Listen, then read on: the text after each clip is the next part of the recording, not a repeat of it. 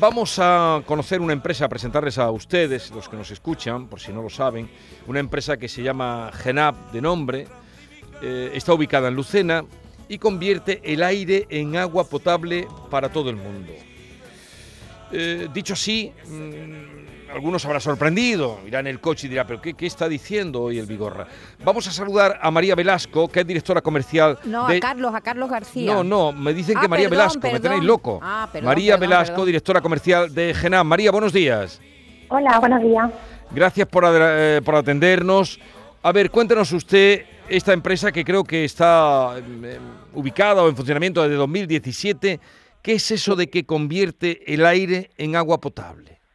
Pues dicho así como tú lo has dicho, suena milagro, ¿no? Pero realmente, sí, realmente eh, es una solución tecnológica. Lo que nosotros hacemos es condensar esa humedad que hay presente en el aire para transformarla en agua líquida que se pueda beber. Un poco ese replicar el proceso de lluvia, pero mediante tecnología. Pero vamos a ver, ¿a cuánto sale el litro de agua que ustedes consiguen por esta tecnología? Pues mira, depende al final del coste de la electricidad, porque nosotros necesitamos luz para producir ese agua. Eh, a como está la luz ahora mismo en España, que no está nada barata, hablaríamos de un coste entre 4 y 7 céntimos el litro. ¿Vale? Y luego si podemos combinarlo, por ejemplo, con placas solares, ahí tendríamos eh, agua y energía, entre comillas, gratis, ¿no? Gracias a las renovables. Pero a ver, a ver, a ver que no, a ver que no, yo me centre. Eh, ¿Cuántos litros pueden llegar ustedes a producir de agua al día? O, qué tipo, no sé cómo lo hacen, eh, depende de la máquina. ¿Cómo es esto? Te cuento un poco. Realmente eh, tenemos diferentes modelos. El más pequeño ahora mismo son 50 litros al día en condiciones nominales, ahora voy a hablar un poco de eso, y el más grande son 5.000. Eso actualmente es lo que tenemos desarrollado como producto. Sí, pero adelante, adelante. Sí, no te iba a explicar que aunque tenemos diferentes tamaños, realmente el principio de funcionamiento es siempre el mismo. Lo que nosotros hacemos es tomar ese aire del ambiente con un circuito frigorífico, reducimos la temperatura hasta llegar al punto de rocío para que ese agua eh, precipite, es igual que el proceso de la lluvia, como he dicho antes. Y luego ese agua pues pasa por un tratamiento pues para alcanzar una calidad no solamente de potable, sino agua de muy muy alta calidad, incluso superior que al agua embotellada, ¿no? que a veces no tampoco es de tantísima calidad. Entiendo, eh, entiendo que es una máquina, eh, cuando usted me habla de que producen 50 litros eh, de agua al día, pero ¿cuánto tiempo necesitan para producir 50 litros de agua? Vale, pues como te comentaba, al final es al día, ¿no? En 24 horas producimos esos 50 litros, esos 200, 500, 5000, depende del modelo que estemos utilizando. ¿Vale? Y luego también depende de las condiciones climáticas. Mientras más temperatura exterior y más humedad, más agua podemos producir. Sí que dependemos al final de la naturaleza, ¿no? De cuánta humedad relativa haya y de qué, a qué temperatura esté ese aire. ¿Y cuánto vale esa máquina que produce 50 litros al día? Pues esa ahora mismo tiene un precio aproximado de venta al público de unos 7.000 euros más o menos. Qué curioso, María. He visto la tecnología que, que utilizáis y efectivamente son pues una pues no sé, unas máquinas cuadradas. Como un pequeño frigorífico, ¿no? Sí, bueno, un pequeño, un poquito más grande, ¿no? Que, que, un frigorífico. Bueno, es más, pequeño, es más pequeño que un frigorífico. Realmente es que, claro, por la radio, muchas veces en internet, que es donde la gente nos consulta, no te hace idea de la máquina. Eh, más o menos es un metro cincuenta, más o menos la, la de 50 litros. Sí. Eh, eh, y, supongo que esta tecnología la estáis exportando a todo el mundo. Mm, ¿Hasta dónde llegáis con esta tecnología? Pues mira, tenemos ahora mismo pendiente de ejecutar un proyecto en Djibouti, tenemos proyectos en Tahití, en Fiji, Colombia. Yo a veces incluso aprendo geografía con los proyectos que tenemos porque nos consultan y digo, bueno, ¿y eso dónde está? no? Eh, estamos en más de 65 países. Casualmente, nuestra tendencia siempre ha sido exportadora, pero digo casualmente, casualmente no, pues por la situación que estamos viviendo ahora mismo, tanto en España como en Europa, empezamos también a notar una demanda muy alta. Eh, en esta zona donde antes siempre habíamos tenido agua, pero sí es verdad que ahora empieza a haber interés y demanda por este tipo de soluciones. Claro, María, eh, lo que pasa es que el agua, claro, se necesita allí más donde no la hay. Y acabas de hablar de la humedad relativa. Supongo que en zonas desérticas, pues el agua se genera, aunque a ser un lugar más seco, esos aparatos vuestros generarán menos agua, ¿no? Claro, exactamente, generan menos agua. O sea, al final nosotros lo ideal es que estemos entre un 20 y un 80% de humedad. Claro, al 80% pues generamos más y al 20 generamos menos. Pero incluso con un 20%, te digo, nosotros en Lucena, no es un sitio, no se caracteriza por ser húmedo, ¿no?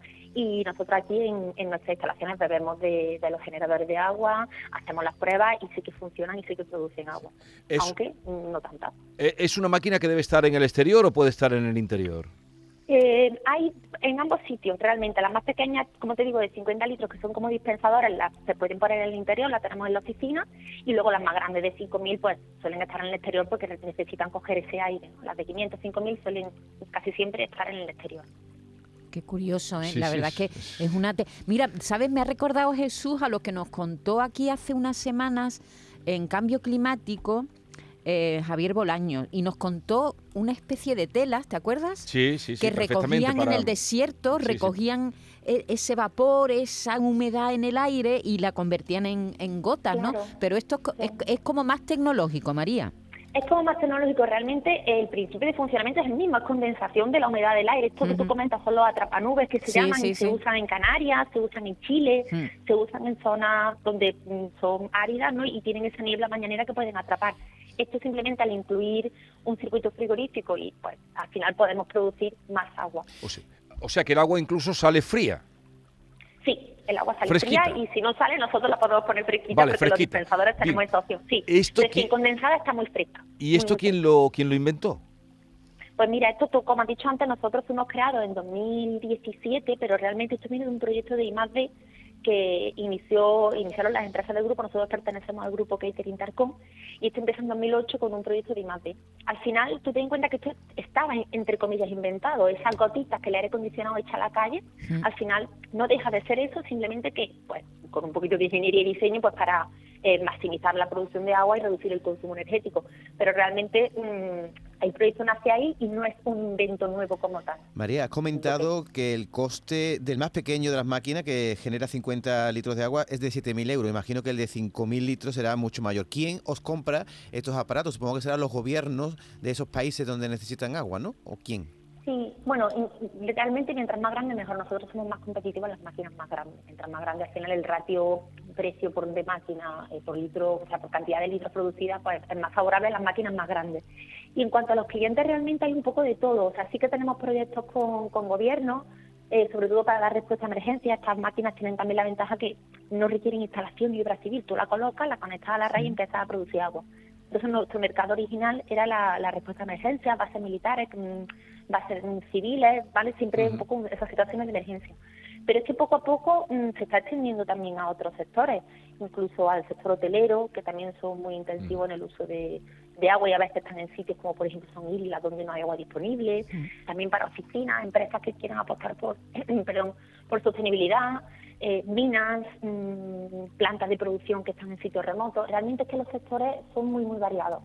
Me llama la atención el precio, ¿no? Vale, vale el litro de agua más barato que un litro de agua embotellada. Claro, mucho Sí, más. claro. eh, vale, me sale a 0,4. 0,4. 0,4. De hecho, Pero- sí, claro, sí. de hecho nuestro, nuestro, nuestra ambición, aparte de llevar agua donde no la hay, sobre todo es sustituir eh, ese agua embotellada, porque hay sitios donde no, agua no hay agua disponible, donde lo que hacen es usar, es usar agua embotellada, que es cara y además muy contaminante. Pero ¿y qué calidad tiene el agua que ustedes producen? Pues mire, hemos hecho incluso alguna vez catas ciegas eh, de, de marcas, ¿no? De, de agua mineral y de agua de los generadores y hay quien prefiere, o sea, al final para gustos colores, pero el- la calidad de agua es igual o superior al agua mineral. Tú ten en cuenta que el agua es muy, muy pura, la que tú produces, no está contaminada por ningún tipo de eh, residuos en la superficie que a veces hay, ni por filtraciones, nada. O sea, recién producida en el sitio. Y dice usted que están notando ahora, en este tiempo de sequía, y parece que la cosa desgraciadamente no irá mejor, que están notando más demanda en países mm, donde, bueno, países o, sí, eh, Sí, en zonas de Europa, en Suiza, por ejemplo, en Suiza, en Italia, aquí en España también, eh, Grecia, o sea, sitios donde realmente tú dices, hombre, es Europa, no hay infraestructura de agua, hay disponibilidad de agua, pero es que empiezan a haber. anda con Lucena. también. Anda con Lucena. Lucena y el frío. Claro, madre mía, Lucena Lucena. siempre han sido eh, eh, unos gigantes en los aire acondicionados, En- en- ¿no? en el frío Claro, son los que frío, dominan ¿no? eh, el Europa. mercado. Eh, ¿Y cuántos empleados tienen? No sé, ¿en qué momento está la empresa que ustedes tienen? En GENAC como tal ahora mismo somos 18 personas, en GENAC como tal. Luego en el grupo pues somos muchísimos más, claro. Ya, ya. Pues curioso, curioso lo que nos ha contado María Velasco y, celebramos que pues, haya ahí una posibilidad también que empezó para asistir a los países desérticos donde no hay agua, pero veremos cómo acabamos nosotros. María Velasco, gracias por estar con nosotros, saludos y, y que vaya bien. Gracias, un saludo. Adiós, María.